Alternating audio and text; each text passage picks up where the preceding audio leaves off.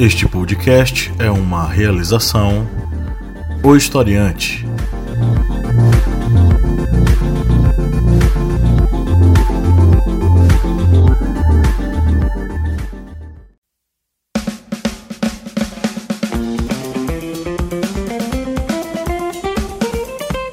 Arretadas. Vozes femininas sobre assuntos sociais.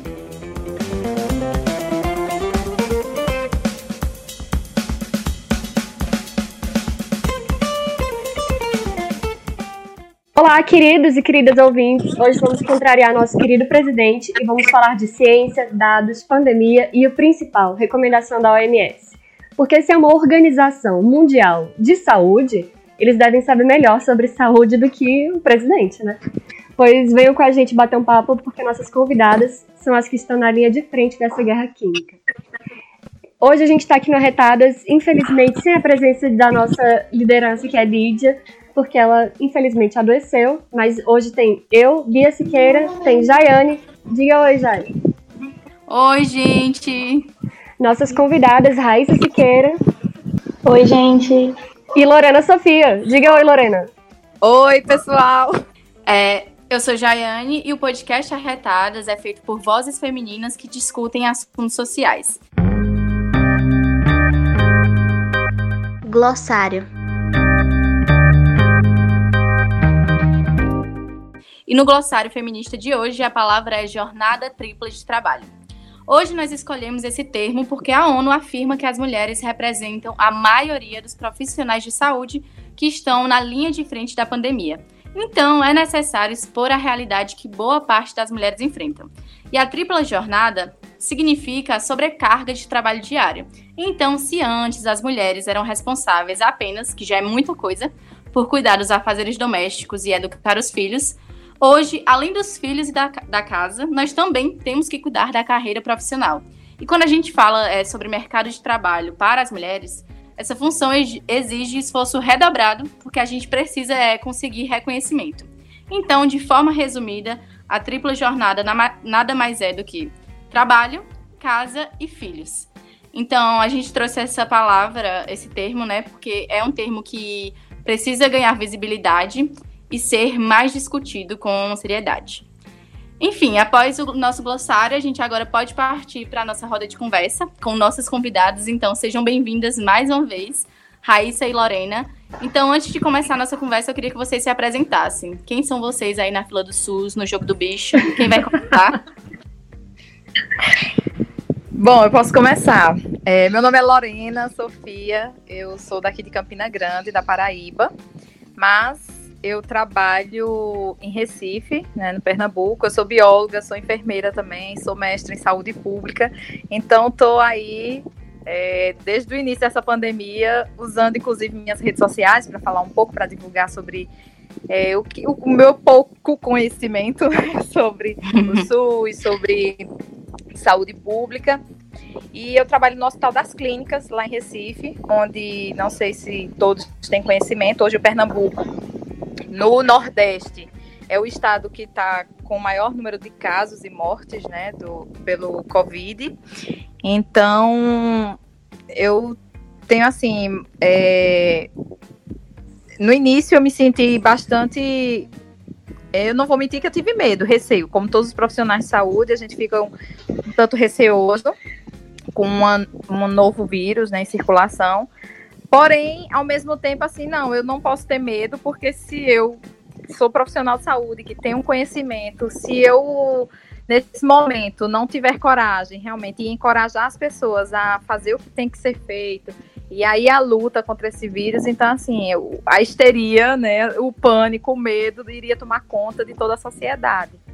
Então, em relação à tripla jornada, né, eu sendo mulher dentro desse contexto, é, se já era difícil, né? Como você falou, eu, eu por trabalhar, eu morar na Paraíba e trabalhar no Pernambuco, eu já tenho um, um, uma jornada maior que a questão das viagens, né? Porque eu tenho que ficar viajando entre Paraíba e Pernambuco. Então isso já, já leva um certo é, um, um pouco de tempo e de energia, né? E a questão de você, nesse momento, ter que ficar longe da família e enfrentar toda, todas essas situações de isolamento, distanciamento, tentando não levar contaminação para casa. Eu hoje para poder sair do plantão, todo um ritual para poder tomar banho, desinfetar tudo, tentar limpar tudo para não trazer nenhuma contaminação para casa e mesmo assim achando que talvez não esteja fazendo 100%, né? Porque eu posso estar infectado e não saber. Mas é isso, gente. Eu...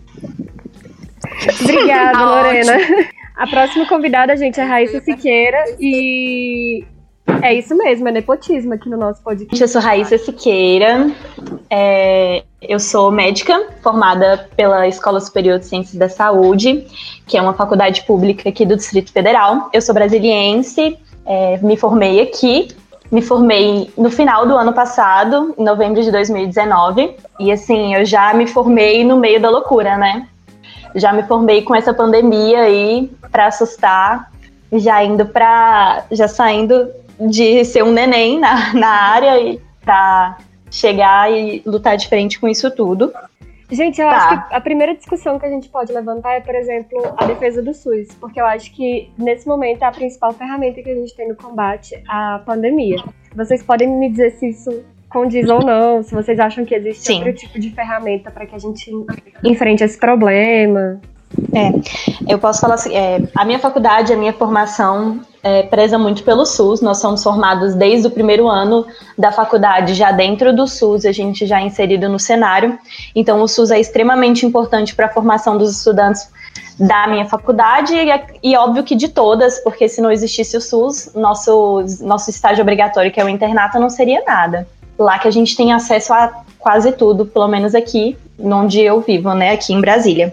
É, então, por estar inserida desde o início do desde o início da faculdade no SUS, na minha faculdade a gente aprende desde sempre a importância do SUS, coisa que durante a vida inteira ninguém ensina. É verdade. É, antes de entrar na faculdade, você não sabe a importância de como funciona o SUS e como ele é para ser perfeito e o quanto que ele está bem planejado, só falta ser bem executado, né? Como eu ia é, complementando o que Raíssa falou, assim, o SUS ele é um assunto tão extenso por mais que a gente estude, estude, sempre que tem, tem concurso, a gente tem que estar tá ali estudando muito, porque as pessoas é, têm um certo equívoco de achar que o SUS é só aquele sistema, aquele serviço de saúde público ali, uma UPA ou, um, ou um, o programa, né, a estratégia de saúde da família que tem nos bairros e não compreende que o SUS ele é muito mais amplo, né? O SUS ele além de prezar pela nossa saúde, né, diante desses serviços, tem vários outros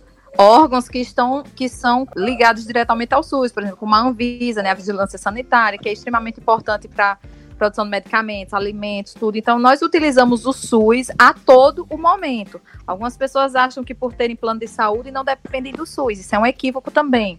Então, assim, precisamos valorizar muito o nosso sistema, porque, inclusive, quando eu falo assim, gente, o SUS é o melhor sistema de saúde do mundo. Algumas pessoas riem, algumas pessoas debocham, algumas pessoas dizem, não, não pode ser como é que um sistema desse que vive lotado, vive isso, vive aquilo. Mas em nenhum outro lugar do mundo existe um sistema que é, oferece serviços gratuitos, igualitários, né, universal, como o, o nosso sistema único de saúde.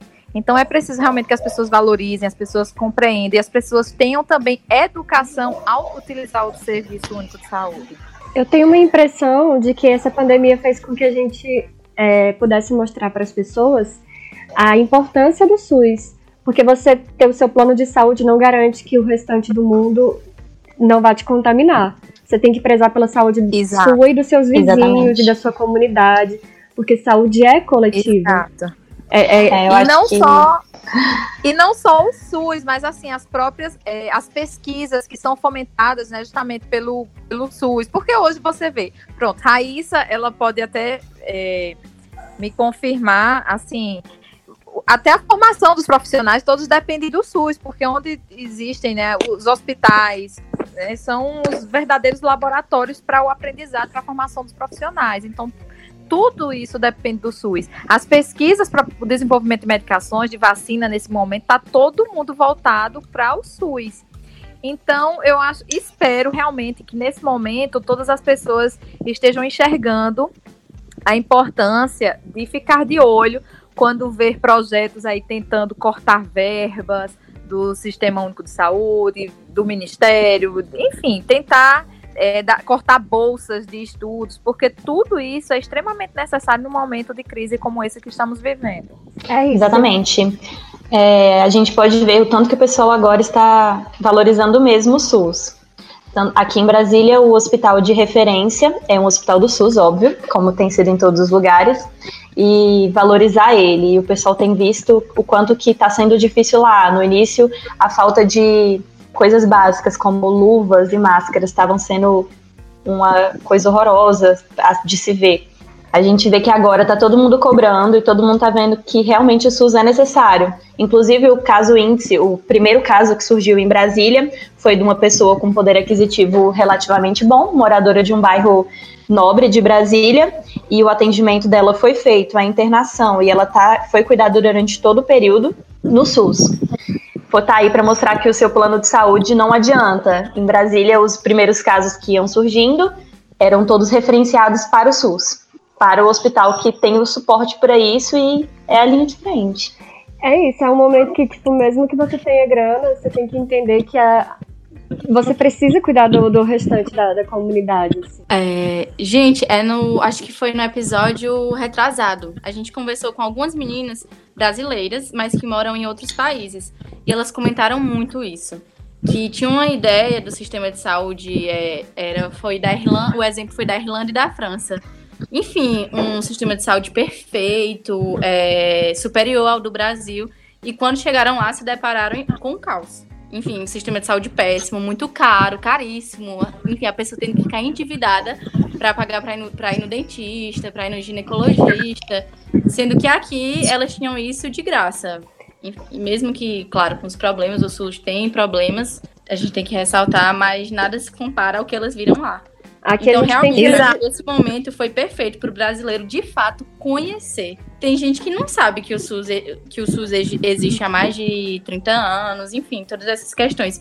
E da equipe, né, que o SUS precisa para ficar em pé. Isso, e assim, como você bem falou, todo estrangeiro, ele chega aqui, ele não deixa de ser atendido. Ele faz uma fichinha, faz um atendimento. Ele é atendido pelo SUS. o SUS ele atende todo mundo. Hoje, o que a maior, a maior causa das mortes, na verdade, nos Estados Unidos é justamente por causa do sistema que eles têm também, que é um sistema caro.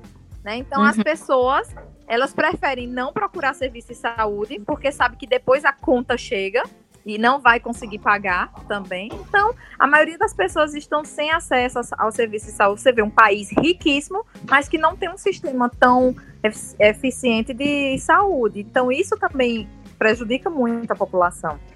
Eu acho que mostrou muito para o brasileiro a valorizar as outras instâncias do SUS, não só o pronto atendimento, mas a saúde básica está sendo muito mais valorizada. O que antes era só o postinho para trocar receita, hoje em dia está sendo uma das coisas de triagem. A valorização da vacina, vacina de gripe, bateu recorde de procura e está sendo muito bem distribuída, pelo menos aqui em Brasília a atenção básica está cheia e as pessoas estão entendendo a importância do postinho de saúde, da clínica de família que tem no seu bairro e estão valorizando mais cada, cada uma das etapas que você tem que passar antes de ir ao pronto-socorro. Exato, Raíssa. Isso é uma coisa que eu tenho falado muito, inclusive nas minhas redes sociais, é sobre como o brasileiro, infelizmente, ele ainda tem a cultura, ele não tem a cultura da prevenção. Né? Então, assim, infelizmente, nesse momento de pandemia, a gente tem que estar tá ensinando as pessoas algo que é básico, que é lavar as mãos, higienizar tudo que você traz do supermercado. Você, assim, coisas básicas a gente precisa estar ensinando as pessoas, porque parece que as pessoas não tinham esse cuidado na, na, na sua rotina, né? Então, isso nos faz enxergar que o brasileiro, ele não gosta. Quando as pessoas estão lá na estratégia de saúde da família, querendo fazer educação e saúde, né, para promoção de saúde, as pessoas não aparecem, não gostam de palestras, não gostam de educação e saúde. Acham uma, uma chatice quando os os ACS, né, os, os, agentes comunitários vão fazer as visitas, acham chato ter que ouvir todas aquelas, aquelas orientações, porque o brasileiro ele fica esperando adoecer para correr diretamente para o hospital. Então, os nossos hospitais eles estão lotados justamente porque não há uma prevenção, né, de doenças e quantas e quantas doenças é, poderiam estar sendo evitadas, inclusive a de sarampo. Você falou aí da vacina, né? Uhum. O sarampo, que era uma doença que já estava erradicada, infelizmente está voltando porque as pessoas deixaram simplesmente de vacinar. Então, aí você vê que é preciso que o brasileiro ele, ele tome isso nesse momento realmente como um, tenha é, como aprendizado para ver que é necessário cuidar da sua saúde, prevenir algumas doenças, promover saúde, para evitar o colapso em momentos de crise como essa. Lorena disse, eu acho que essa pandemia vai ajudar o brasileiro a perceber um pouquinho e sair dessa visão hospitalocêntrica que ele tem de que tudo vai resolver no pronto-socorro e vai valorizar um pouquinho mais a prevenção, a promoção de saúde, procurar um pouquinho, pouquinho mais a atenção primária está. Isso. A gente já tem visto essas coisas. O, os prontos-socorros, graças a Deus, assim, ainda bem que os prontos-socorros não estão lotados, pelo menos aqui em Brasília, o que é de costume, você vê portas e de pronto-socorro lotado. Então, essa questão do, do coronavírus, né, que é só mais um tipo de coronavírus, esse que o SARS-CoV-2, ele vai passar assim como o H1N1 passou, né? E daqui a pouco esse vírus vai estar, vão estar, vão lançar vacinas aí todo ano para que a gente consiga se proteger dele. Mas como a Raíssa falou, tem a questão das gripes, né? As epidemias sazonais, que todos os anos nós temos, né? No, no período de inverno, nós temos a epidemia de, da gripe comum mesmo. Então, se as pessoas, nesse momento, aproveitarem essa, essa pandemia para ter esse cuidado, realmente assim, como você tá doente, você ter saber como se proteger e como proteger as outras pessoas, porque a gripe, as epidemias ocorrem muito por isso também. As pessoas hoje adoecem, acham que é só uma gripe, vai trabalhar a si mesmo.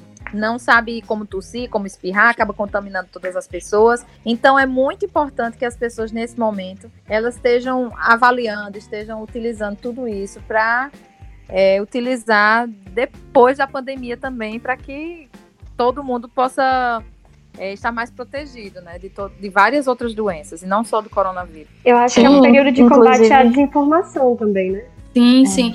Pegando esse gancho, é, eu achei muito bacana o que eu tenho visto nas redes sociais. Que os, os médicos, enfermeiros, maqueiros, enfim, pessoas que estão envolvidas né, é, no sistema de saúde é, estão atuando. Porque eles tiveram hoje, atualmente, né, um novo papel, que também são de comunicadores. Eu vejo muitos médicos no meu Instagram, por exemplo, Lorena. Lorena sempre arrasando aí, combatendo desinformação, mandando o povo, enfim, criar vergonha na cara, né? É, é, de forma bem.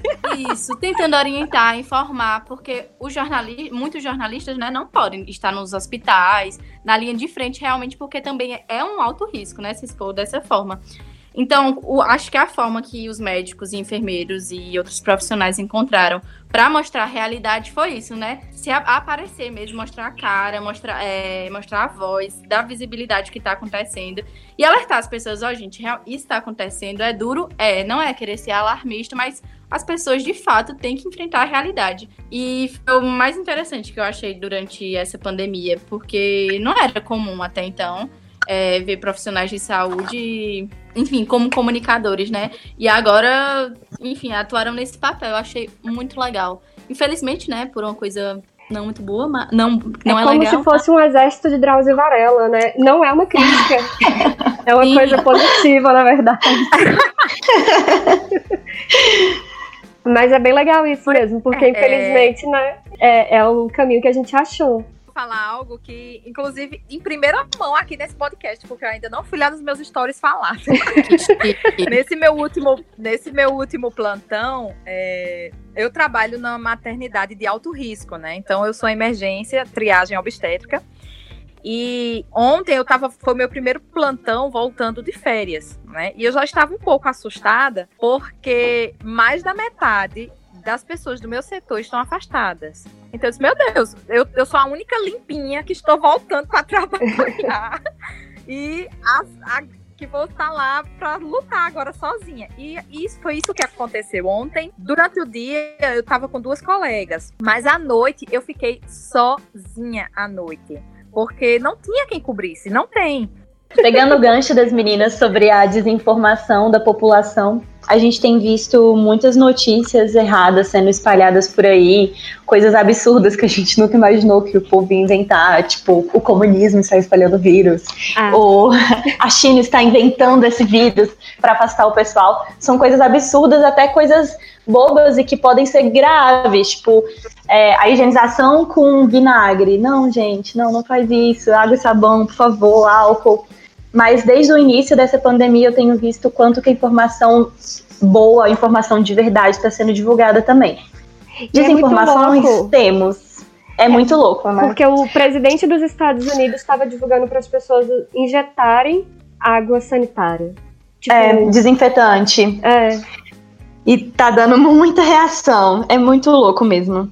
Mas eu tenho visto que as pessoas estão ficando cada vez mais cuidadosas é claro que não é todo mundo, gostaria que fosse mais, mas as informações estão sendo divulgadas pelos governos, pelo governo federal e pelos estaduais também, e aqui o distrital está sendo muito importante para a população. Tanto na televisão quanto nas redes sociais, a passagem de informação por pessoas que estão interessadas, que estão envolvidas no meio, é, sei lá, retweetando ou publicando no seu Instagram, usando as suas redes sociais para divulgar as informações verdadeiras, está sendo muito importante. Eu atendo muitos idosos. Os idosos estão chegando com informação que me deixa muito feliz, que é a população que precisa mais, ficar mais protegida ainda. E no início, não. No início, eles achavam que não era nada. Que era invenção da população para eles não saírem. Mas agora está melhorando bastante. Então, é, é, já até sabe, assim, porque ela me segue. Acho eu gosto muito, de falar, eu sinto necessidade. eu sinto necessidade de falar. Por ser geminiana, vocês veem, né? Eu gosto de falar, falar, falar. Então, eu, quando começou essa pandemia, então eu senti realmente assim, eu disse, meu Deus, não, peraí.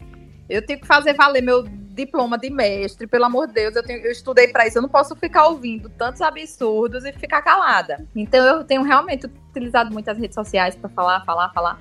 E por estar agora trabalhando, trabalho no, no hospital público, né, numa emergência obstétrica. E aí é, a gente recebe mulheres o tempo inteiro, assim, sem saber se estão infectadas ou não. E isso tem levado ao caos, porque a falta de EPIs, isso é um, um fato em todo o Brasil. E, infelizmente, no Pernambuco, nós temos 4.898 casos confirmados e um terço desses casos são de profissionais de saúde. Então, o colapso ele já está ocorrendo não por quantidade de leitos, que ainda temos alguns leitos, porém estamos sem profissionais, porque a, a maioria dos profissionais estão todos doentes, todos afastados.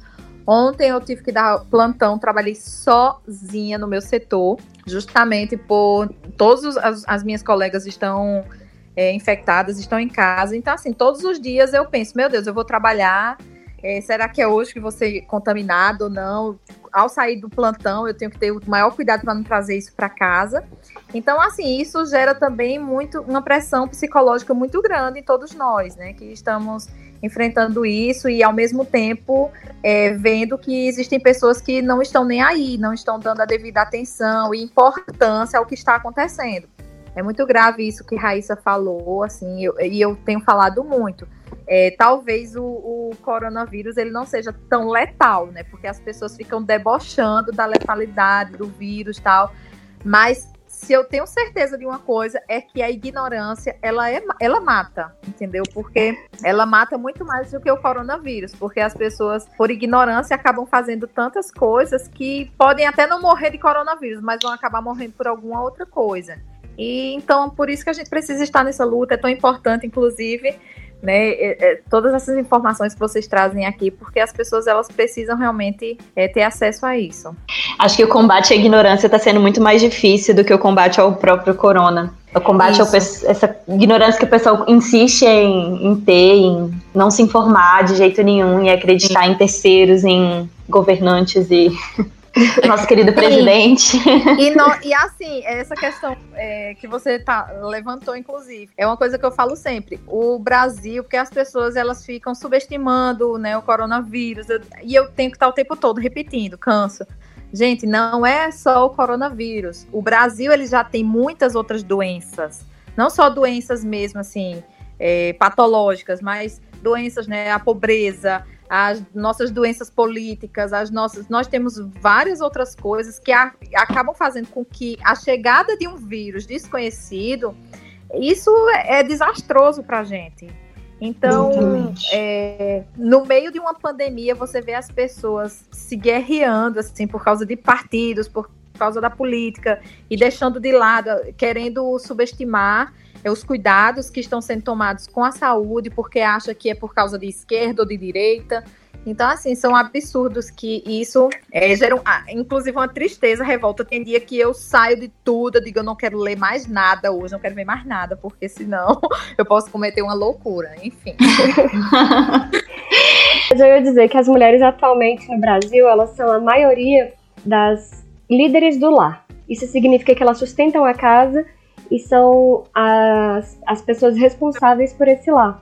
E também as mulheres são maioria como enfermeiras. E tem muitas mulheres também dentro da área da saúde. Isso significa que nós podemos gerar outro caos, que é mulheres ausentes do seu lar por causa do combate ao coronavírus, né? E aí, o que, que, vocês acham sobre isso? Eu sou, eu sou uma mulher solteira, solitária.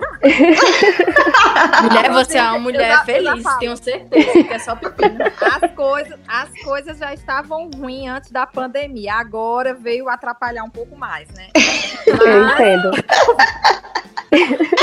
Graças a Deus, sou uma mulher independente, moro só, então assim, isso é uma, uma alegria muito grande, porque saio de casa, volto, não tenho que dar satisfação a ninguém. Porém, minha mãe, ela, óbvio, né, cobra de mim, minha filha, cadê o neto? Minha filha, você não vai casar, não. E eu, mãe, eu queria, mas não tá aparecendo. E infelizmente eu vejo muito isso, assim, nessa minha correria, loucura de estar tá indo trabalhar, voltar, viajo, saio de Campina, vou para Recife, venho para João Pessoa, fico nessas nessas loucuras, eu realmente assim, eu não tenho. E eu acho inclusive que nessa pandemia o que ninguém quer, minha filha, é se envolver com alguém da saúde, viu? Porque o medo de o Sofremos preconceito nessa época. Estamos sofrendo. Pois é, os contatinhos não querem nem saber de mim. Eu, eu tenho. Então, então, estamos assim, é, é, bastante complicado. Eu imagino que para quem tem filhos, eu tenho uma sobrinha que é quase como uma filha para mim, né? Que Sim, linda. Como, como, meu irmão e cunhada são bancários, né? Então eles precisam trabalhar. Então eu fico com minha sobrinha aqui em João Pessoa. E assim, é porque ela tá sem escola, sem nada. Então, assim, eu vejo, olha, todos os Eu sou louca pra ser mãe. Mas todos os dias eu penso, meu Deus, será que é isso mesmo que eu quero? Porque criança demanda, suga todas as suas atenções e energias. Então, assim, trabalhar. Eu não consigo fazer mais nada. Eu, às vezes eu não consigo estudar, não consigo fazer nenhuma outra coisa, porque eu preciso estar tá cuidando dela, pensando nas coisas do trabalho, pensando no que. E todas as cobranças. Você fica pensando, meu Deus, eu deveria estar estudando isso, eu deveria estar fazendo um artigo, eu deveria estar fazendo isso. Você não consegue, porque são muitas coisas ao mesmo tempo, você sendo cobrada de todos os lados.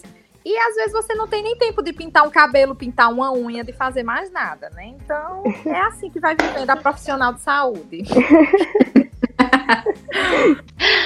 É, então, meninas, eu não sou uma pessoa que tem uma grande experiência para falar sobre isso, eu também sou solteira, mas eu tenho visto muitas profissionais ao meu redor, dos lugares em que eu trabalho, que são mães de família e que toda vez que vão para o seu trabalho e retornam é com um medo imenso, porque não tem como deixar seus filhos, né, que são pequenos, são nenéns às vezes, não tem o que fazer, você vai deixar com a avó, mas quando voltar você vai buscar com a avó e a avó vai estar em perigo, mas aí o seu filho também vai estar. Eu acho que a situação está muito pior. E você tem visto, eu tenho visto também, é, eu acho que o medo de voltar para casa está sendo muito grande e o medo de deixar o filho também é enorme, porque o que, que a mãe vai fazer? O que, que a trabalhadora brasileira vai fazer? Vai parar de trabalhar e morrer de fome? Ela está sendo necessária lá no combate, ela é da profissional de saúde, ela não tem o, o a escolha de ficar em casa, infelizmente ela está lá na linha de frente, tem que ir e a, já vi algumas que tiveram que deixar seus filhos, alguns relatos, outras que não tem o que fazer mesmo. Eu acho que a situação está muito feia, e não só entre os profissionais de saúde, mas outras também. As é, aqui em Brasília também, né? É, aqui em Brasília existem alguns lugares que estão abertos, alguns comércios, como supermercados, padarias, postos de gasolina, esses serviços essenciais, eu atendo uma população bem grande. Já atende bastante operadoras de caixa grávida que vão fazer o quê? Elas estão indo trabalhar, Nossa. elas estão no serviço essencial, mas elas também são de risco e se elas pararem de trabalhar, o patrão vai demitir. Se demitir, elas não vão ter como criar o filho que elas estão gerando. E muito triste, as trabalhadoras de limpeza também, que não têm o que fazer, principalmente as que trabalham em hospitais, clínicas, muito triste. Os frentistas, é. toda essa população está sendo muito difícil essa jornada tripla está sendo cada vez mais desafiadora para as mulheres nesse período. Sim, é, é. Isso. Eu tenho poucas pessoas, né, no, nas minhas redes sociais, mas eu tento, pelo menos, orientar os poucos amigos e colegas que tenho. Que é o quê, né? Que eu acho que muito, eu vi muita gente fazendo isso. É, se você conhece alguma mãe solo, porque é mais complicado, como a Raíssa citou, oferece ajuda, pede para ir no supermercado, é, para comprar alguma coisa, fazer alguma comida, não sei. É pouco, é mínimo, mas de alguma forma vai ajudar no cotidiano daquela mulher. É, eu tenho uma, uma professora que mora é próxima, acho que, do, salvo engano, dois quarteirões. E ela tem uma filhinha também pequena, de um ano e oito meses. Então ela tá naquela fase super ativa, que não para um minuto do dia. Enfim, ela é professora, então em nenhum momento parou. Vai continuar corrigindo, é, tentando fazer videoaula, né? Que é o que é, as escolas e algumas universidades estão se adaptando. É, e cadê o companheiro para ajudar nessa rotina? Então, acho que realmente é isso. É de profissionais até o, o último, a última profissão ali. Todas as categorias, né? É, todas. Todas, todas, todas. Sem exceção. E, e, e, Fora os trabalhadores, as trabalhadoras domésticas, né? Que Sim. muitas continuam trabalhando e o filho não tem escola para ir, não tem creche para ir. O que, que ela faz? E é. essa questão do cuidado né, é muito preocupante, porque sempre foi voltado para nós mulheres. Então não adianta, se você passou o dia trabalhando, chegar em casa, é sua obrigação. É alimentar esse cuidado que, enfim, sempre foi lhe dado e que continue assim. E para quebrar isso, é, durante esse, esse período, eu acho que está sendo muito difícil. E como é que vocês estão fazendo para manter a saúde mental? Porque já está difícil para nós, né? para vocês que estão enxergando ali tudo que está acontecendo. O que mudou, né, para vocês também nesse período? Isso. Então, para mim está sendo bem difícil. Eu sou novinha ainda, então eu moro com os meus pais. E por estar exposta a tudo isso, meu pai ser população de risco, ele é hipertenso diabético, e tive que tirá-los de casa graças a Deus, assim, ainda bem que eu tenho uma rede de apoio importante. E eles foram para uma chácara próxima que de familiares estão isolados lá. Para mim, para minha saúde mental isso foi péssimo, porque eu sou muito apegada à minha família, a todos, todos mesmo. A minha família é muito grande, a gente se reúne todos os fins de semana para falar água, uhum. independente do que seja para falar água, beber umas águas também. a gente está sempre reunido. E esse tempo de pandemia, um mês sem ver ninguém, tá sendo muito difícil. Um mês sem ver minha filhada, um mês sem ver meus primos, vendo os meus pais a cada duas semanas durante um dia, fazendo compras assim para eles, trazendo para casa para eles já saírem com pouco contato. Está sendo foda para saúde mental, assim, bem difícil. Mas eu tenho tentado não ler muitas notícias para não ficar extremamente louca eu tenho limitado o tempo de olhar essas coisas para eu não ficar me enchendo de informações e enchendo a minha cabeça com coisas desnecessárias. Principalmente não me envolvo mais em briga política porque eu não aguento mais. É, isso é importante. e... Eu queria poder dizer o mesmo. Eu também. Mas, infelizmente, brigo todos os dias. Jaiane briga muito ah. mesmo. Ela briga com as colegas que moram com ela para elas não saírem. Ela briga mesmo, não é uma briguinha. Ela faz um escândalo. Então, a minha briga maior é com os familiares, sabe? Os tios e tias que dão muito trabalho, tem que ficar brigando o tempo todo para não sair, e eles acham que não, que pode. Essa é a minha maior briga, são os familiares mesmo, porque por mais que a gente explique, fale, fale, não adianta. Sério, eles são muito teimosos, a gente, eu brigo o tempo inteiro. Mas assim, para manter a saúde mental, eu tenho tentado fazer coisas para me distrair quando volto para casa faz aquela atividade física do, da live, do YouTube, do fazer alguma coisa para distrair a cabeça quando chega em casa, porque se chegar em casa e, e, estudar imediatamente e tentar buscar essas informações, eu enlouqueço, não tem como. Bom, eu tenho feito terapia, primeiramente. Importantíssima. Importantíssima. Mantenho minhas terapias por videochamada, graças a Deus. E a priori, assim, minha mãe, ela é bem obediente, né? Ela tá, ela mora só também. Eu moro, tenho meu apartamento, ela tem o dela. Moramos assim relativamente próximas. Mas assim, quando eu estou trabalhando, eu, como eu estava de férias, então eu ainda pude visitá-la, né, fazer algumas coisas por ela. Mas agora que eu voltei a trabalhar, eu disse: olha, mãe, vou ficar. Infelizmente, a gente vai ter que passar um tempo agora sem se ver. A gente faz videochamadas, né? Todo dia a gente se fala. É, minha briga também é com alguns parentes, algumas tias que ficam teimando. E eu, meu Deus do céu, pelo amor de Deus, será que eu vou ter que amarrar esse povo em casa? Mas, assim, para realmente não pirar, em relação a ser sozinha, eu é, é, diferente de Raíssa, né? Como ela mora com os pais, então tem esse. Eu não, eu, eu amo estar sozinha. Eu gosto de chegar em casa, o fato de não ter ninguém. Eu já sou habituada com isso, então ficar só não é problema para mim. Mas essa, essa enxurrada de informações e coisas que acabam me tirando do sério, então isso quando eu percebo que tá me fazendo mal, então eu paro de ver Instagram, paro de ver Facebook, paro de ver é, os grupos de WhatsApp, eu nem leio mais, não leio, não vejo, escuto áudio. Gente que manda áudio mais de um minuto, eu não escuto. Porque. Bia, que bom que vocês muitas... meus.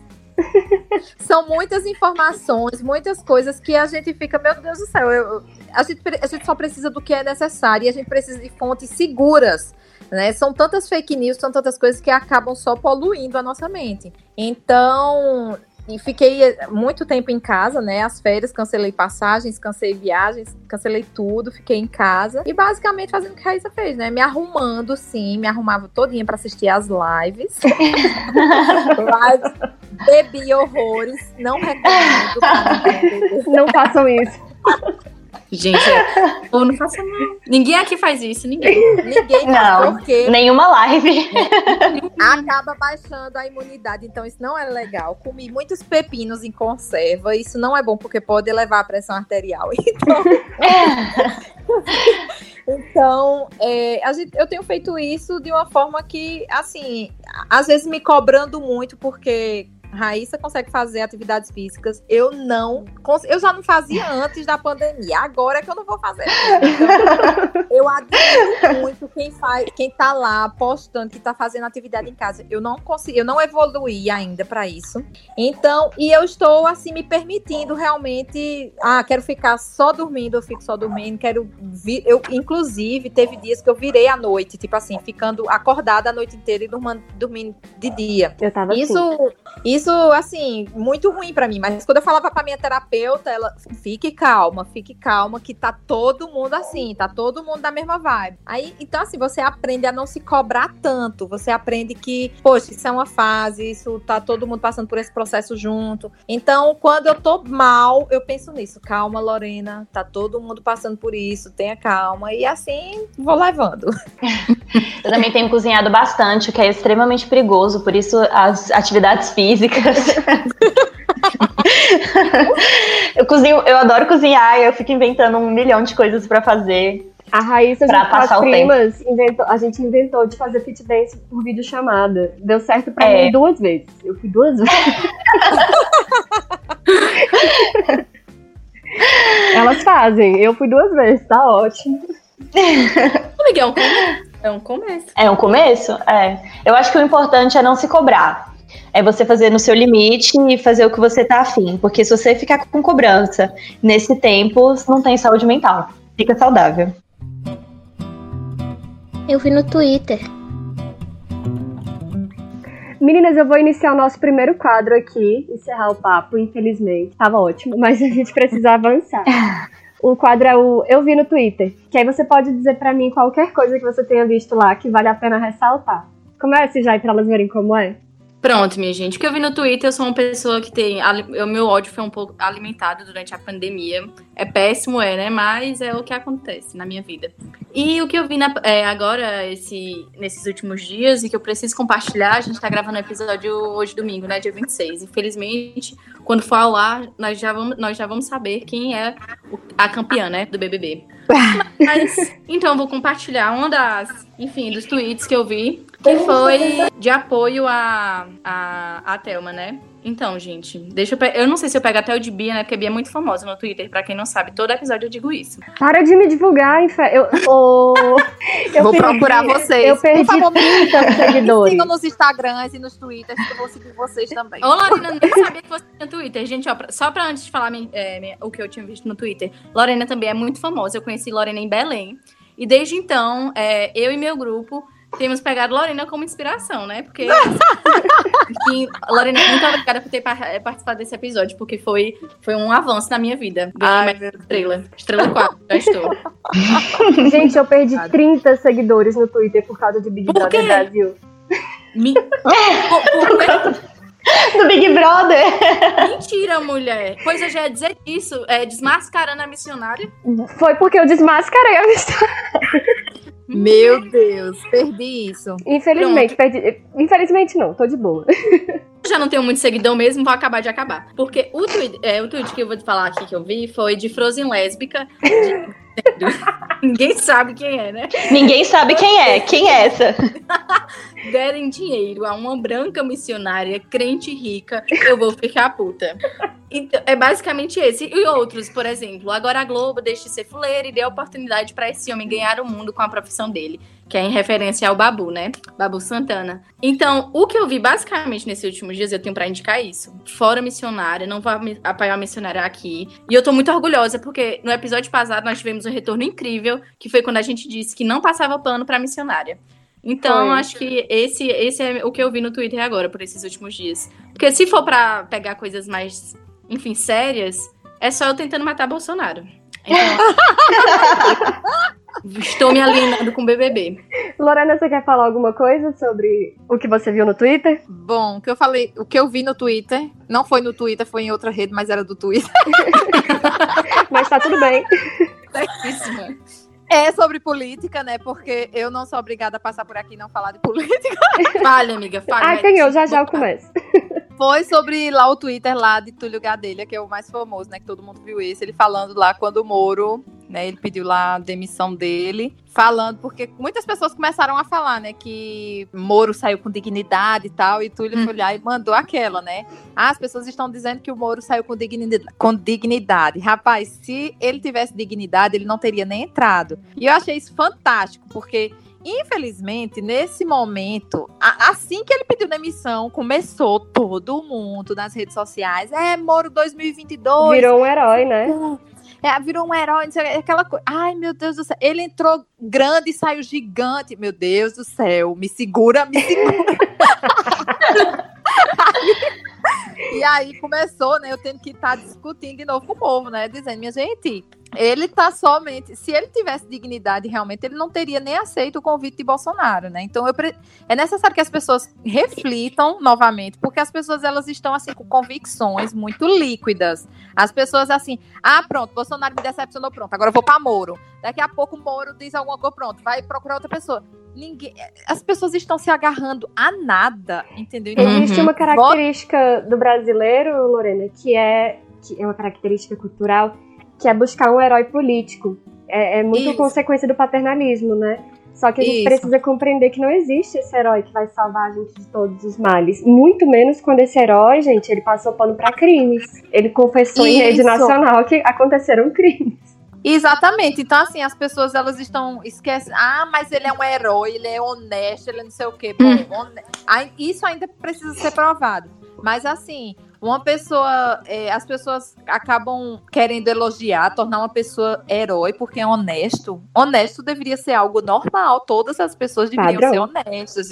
Então, assim, isso não é motivo para ninguém ser clamado como herói, muito menos, ah, ele é maravilhoso e tem que se tornar um político. De jeito nenhum. Então, eu estou temendo, porque eu temia muito que Bolsonaro fosse reeleito. Agora já estou temendo que as pessoas, pronto, é, tentem eleger Moro, né? Então, fica essa reflexão aí para as pessoas, para as pessoas realmente assim é, buscarem mais informações é, e tentarem refletir nessa mudança, assim, tá só indo junto com a massa, né? Tá sendo massa de manobra para esses políticos, então é preciso refletir realmente para na hora de tomarem decisões não acabarem afundando o barco com um monte de gente que não decidiu isso, né? E gente, se vocês não conseguirem seguir as recomendações que a digníssima Lorena fez, Comecem a bater a cabeça na parede.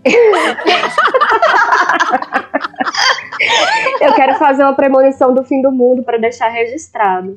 2022 vai ter a chapa Moro e Luciano Huck. Segurem essa Ai, pelo PSDB. Acredito, meu Deus. Es- Aguardem, aguardem. Luciano Huck e Bianca. Moro, PSDB 2022. E eles vão ganhar. Minha Mas gente, vamos- Para, Bianca. com os cadelinhos do Brasil, pelo amor de Deus. Meu Deus. Acabou. Vai, Raíssa, o que, que você viu no Twitter ou em outra rede social? Então, meninas, eu não tenho Twitter. Tá. Raíssa, faça, vai, vai fazer bem pra você. Não, não faça não, já tem, já tem gente demais da família no Twitter. Eu não tenho Twitter, gente. Eu não tenho paciência pro Twitter, desculpa. Não dá. Uh, uh. Mas eu tenho indicação de um Instagram pra vocês, pode ser? Ótimo, Pode. perfeito. É, fugindo dessa onda política pra gente parar de se estressar, eu tenho indicação de um Instagram mais leve. É de um menino que ele, ele. Eu acho que ele é ar- artista, não sei o que ele fez, desculpa, eu não tenho muitas informações, mas o Instagram dele é sensacional. Ele dá umas receitas, ele tem um feed lindo, ele explica lindamente como faz a receita, passo a passo. Eu já fiz umas quatro receitas dele, dá muito certo. E é muito gostoso. E são coisas fáceis. A proposta dele é você pegar coisas que tem na geladeira, coisas fáceis, não é nada absurdo dessas receitas chiques que não tem como fazer. É tipo bolo de laranja, só que fica sensacional. O arroba é Gui Polan. É G-U-I-P-O-U-L-A-I-N. É Gui Polan. É ótimo. Eu acho que ele é um chefe confeiteiro, só não tenho muita certeza da formação dele. Você. Ele tem alguns livros publicados, mas é ótimo. Se vocês Arrasou. quiserem seguir, eu acho muito bom o Instagram dele. Eu faço. Hoje eu fiz uma receita deles, meninas. Vou seguir agora. Meninas, o que eu vi no Twitter foi. Eu não sei se vocês lembram na época da campanha para Bolsonaro. Tô voltando ao assunto político. Ei, As Bianca. pessoas fizeram vídeos fazendo um robozinho do Bolsonaro. Vocês lembram disso? Ah. Sim. Sim, sim. E essa semana saiu no Twitter uma mulher arrependida dizendo: Eu fiz sim o robozinho e hoje eu tô dizendo que isso é uma doença. Vocês que defendem esse homem. Eu sou robô do Bolsonaro. É melhor já ir se acostumando. Fiz campanha, paguei mico de robô, paguei mico. Pode me zoar, esquerda. Eu mereço, eu mereço. Na edição eu vou botar o áudio. Tio, né? Não mentira. Bolsonaro arrependido. Foi um vídeo que me fez muito feliz Maravilhoso. nessa semana. Tudo pra mim, tudo Mas pra mim. isso tá sendo maravilhoso. Eu, assim, depois da demissão de Moro, graças a Deus, eu tô vendo muitas pessoas realmente, assim, decepcionadas e que estão, inclusive, expressando isso. Porque tem aqueles que não vão expressar de jeito nenhum que deram voto errado ou que. Que nunca vão é admitir. nunca vão admitir porque isso é doloroso, isso fere o ego delas, né? Mas é, muitas pessoas estão admitindo isso. Não, realmente, a gente confiou nele, ele não era o que pensava. Então, isso já dá um certo conforto de que as pessoas, pelo menos, estejam enxergando alguma coisa. Você passa ou não passa esse pano? Nosso próximo quadro, que é o Você Passa ou Não Passa Esse Pano, que é pra gente dizer qual é a pessoa do momento, qual a celebridade ou não, que a gente tá afim de dar aquela passada de pano ou não. Comece, Jai. Gente, esse quadro é perfeito. Mais uma vez, começa alimentando meu ódio, perdão, ouvintes. É, eu não passo pano para todas as pessoas que estão furando quarentena para ir para casa de amigo, assistir live. Pelo amor de Deus. Arrasou. Eu matar todas as pessoas. Assim, não acho erradíssimo, inclusive venho denunciando Instagram pra isso, porque eu acho que é erradíssimo e não vai se resolver é, sendo divulgado. Você tá Pessoa- falando do caso da blogueira, né? Não, ela horrível, né? Pelo amor de Deus. Pugliese, se eu já não gostava, agora piorou. É, péssimo, péssimo, péssimo. Não passa esse pano. Inclusive, se as meninas quiserem reforçar, né? Que, gente, pelo amor de Deus, reunir amigos. Se uma praga tiver sem nenhum sintoma, vai passar pra todo mundo. Então, pegue sua cervejinha, compre e beba sozinho em casa. Então, Exato. Exatamente. Inclusive, eu passei Além de passar pra vários você, você vai passar pros Obrigada. seus familiares. Justamente, mulher. Então não adianta, minha gente. É doloroso, é, conversa com a boy pelo, sei lá, chamada de vídeo, seja o que for, mas beba sozinho em casa, na sua solidão. Chora Pois é, passa como eu, né? Eu fiz altas, altas lives, não, altos stories, bebendo sozinho, que eu ficava Aí, ó, perfeita. Eu faço Pois é, chamada com minhas amigas que estão em outro estado. E pra mim isso tá ótimo. É isso, gente, mas não furem a quarentena, porque eu não vou passar pano pra ninguém. Se eu descobrir, eu ainda ligo pra 153 ou o canal de denúncia para denunciar. Se eu souber endereço, piorou. A polícia lá. Não passo pano pra essas pessoas. Próximo. Lorena. Não, vai Raíssa primeiro. Ai, tô despreparada. Vou pegar esse gancho da Pugliese pra dizer, pra passar pano pra Tata Werneck, porque eu acho ela maravilhosa. Deus é a E ela arrasou, dando uma super bronca na Pugliese, foi maravilhoso. E eu acho que ela tem sido um exemplo também nas redes sociais, ela tem se reforçado desde o início da pandemia sobre a necessidade do isolamento. E eu acho ela maravilhosa. Eu gostei eu sei que tem muita também. gente que não gosta, mas eu gosto dela. Eu passo Ah, esse pano aí adoro. também. É isso. E aí, Lorena? Passo pano pra ela. Bom, hoje eu vou mudar um pouco do assunto aí de vocês. eu vou dizer primeiro que eu já passei pano pra isso, mas hoje eu não passo mais, porque eu aprendi, tá? Eu já passei pano pra ficar com boizinhos assim, que eram bolsominions. Deus mas é- eu me- Mas eu me Aquela coisa, né? arrependi. Mas eu me arrependi, porque não dá certo. Não, não dá certo. então eu não passo mais pano. Quando eu vejo que algum boy afim de mim, que meu filho, você votou em quem? Bolsonaro não dá certo. Me desculpe e pronto. Amiga certíssima. Esse pano eu nunca passei, eu acho, porque eu acho muito difícil. Eu olhava e Eu já pensava, passei porque. não assim, achei né, a boca no lixo. Perdão, Lorena. Eu passei porque ele era, ele era tão gostosinho, assim, eu passei. Amigo, eu entendo. A mulher hétero sofre.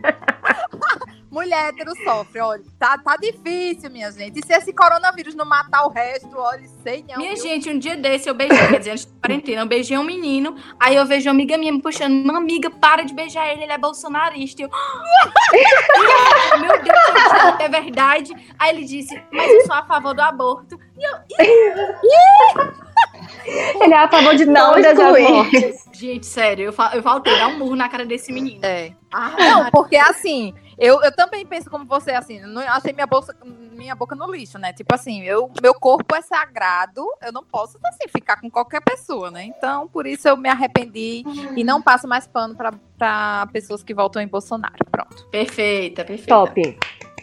Eu. Pra quem que eu não passo pano, não vou passar esse pano aí, que é pro Moro. Porque parece que o, a internet, o brasileiro comum, o médio, ele tirou todos os panos do armário e tá passando pra esse homem. E eu queria O que não. tá com Isso, Isso. mesmo, o boquinha de Disque Man. E não. Tem. E não, a gente tem que lembrar que ele estava envolvido com um esquema de corrupção, ele só denunciou isso. Aquilo não foi uma entrevista, não foi uma demissão, foi um, ele estava delatando. Exato, foi.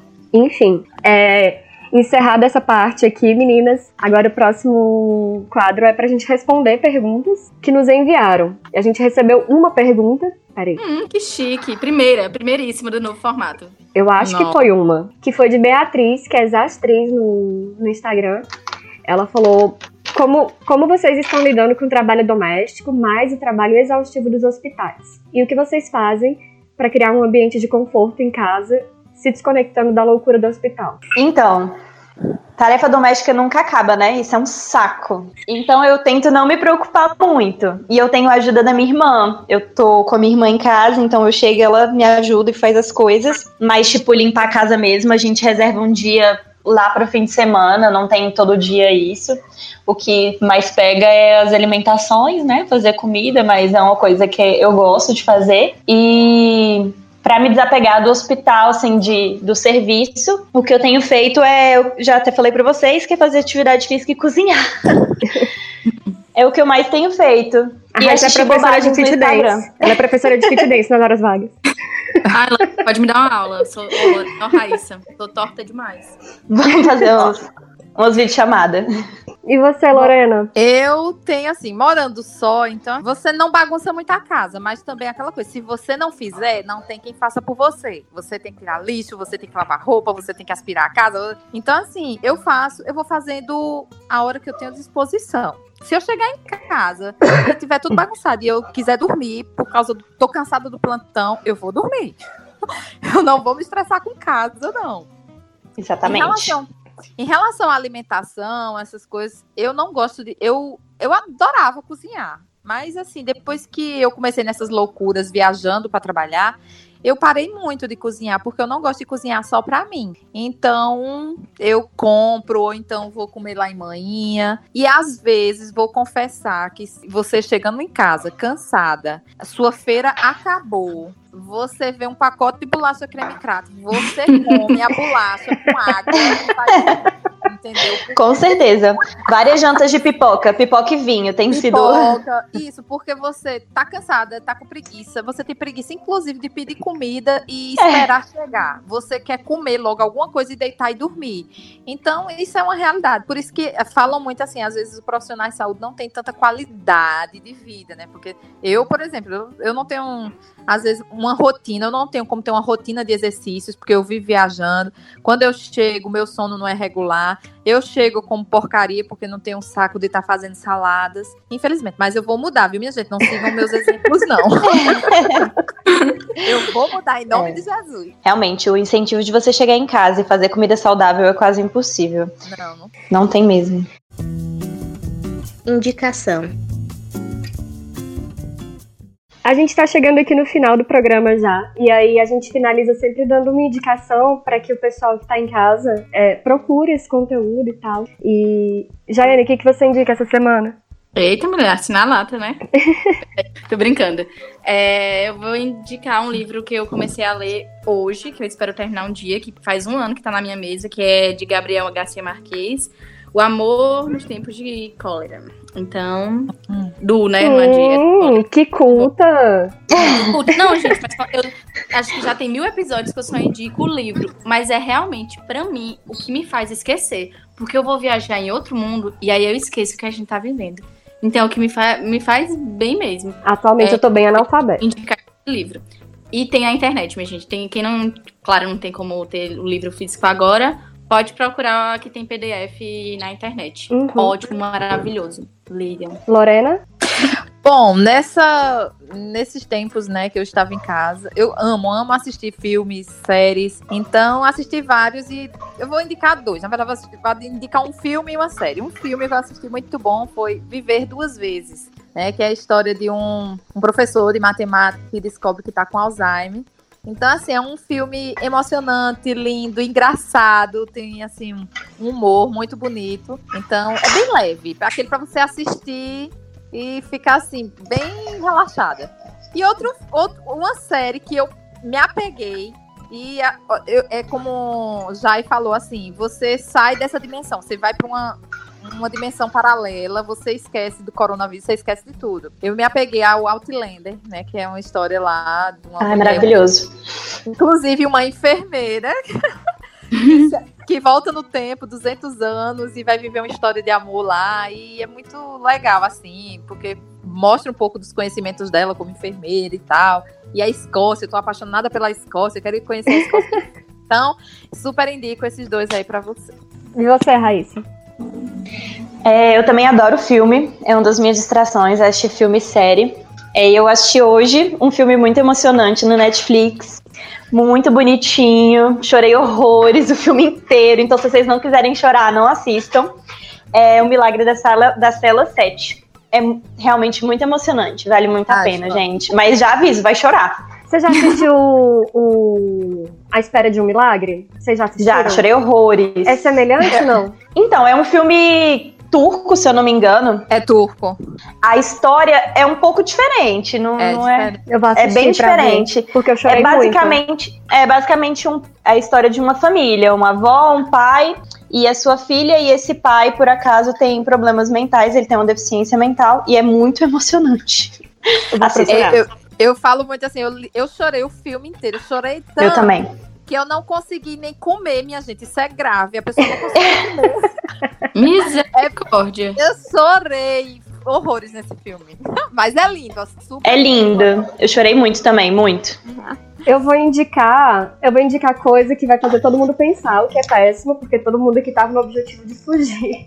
Mas eu quero indicar o, o programa do, Gre- do Gregório, Gregório do Vivier.